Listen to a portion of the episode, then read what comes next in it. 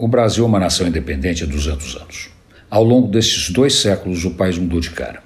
Saltou de um Estado escravocrata para uma das principais nações, responsável por boa parte dos alimentos consumidos no mundo, com um parque industrial sofisticado, um comércio ativo, um sistema financeiro sólido e um setor de serviços pujante. Todavia, há muito a ser feito.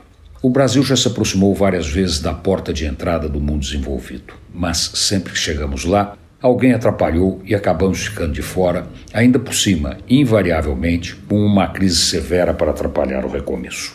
É olhar o que estamos vivendo para não se ter dúvida. E as perspectivas neste momento não são animadoras.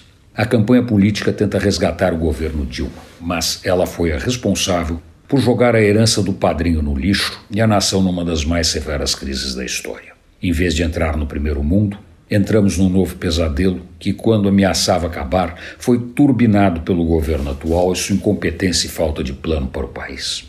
Mas isso são detalhes que o tempo corrige. Pode levar mais um ano, menos um ano, eles serão esquecidos e o Brasil seguirá sua marcha, que, feitas as contas, é altamente positiva quando comparada com grande parte do mundo.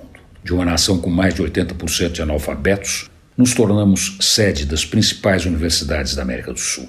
Nossos hospitais são referência internacional em várias áreas da medicina. A previdência social funciona e a nação tem forte base democrática.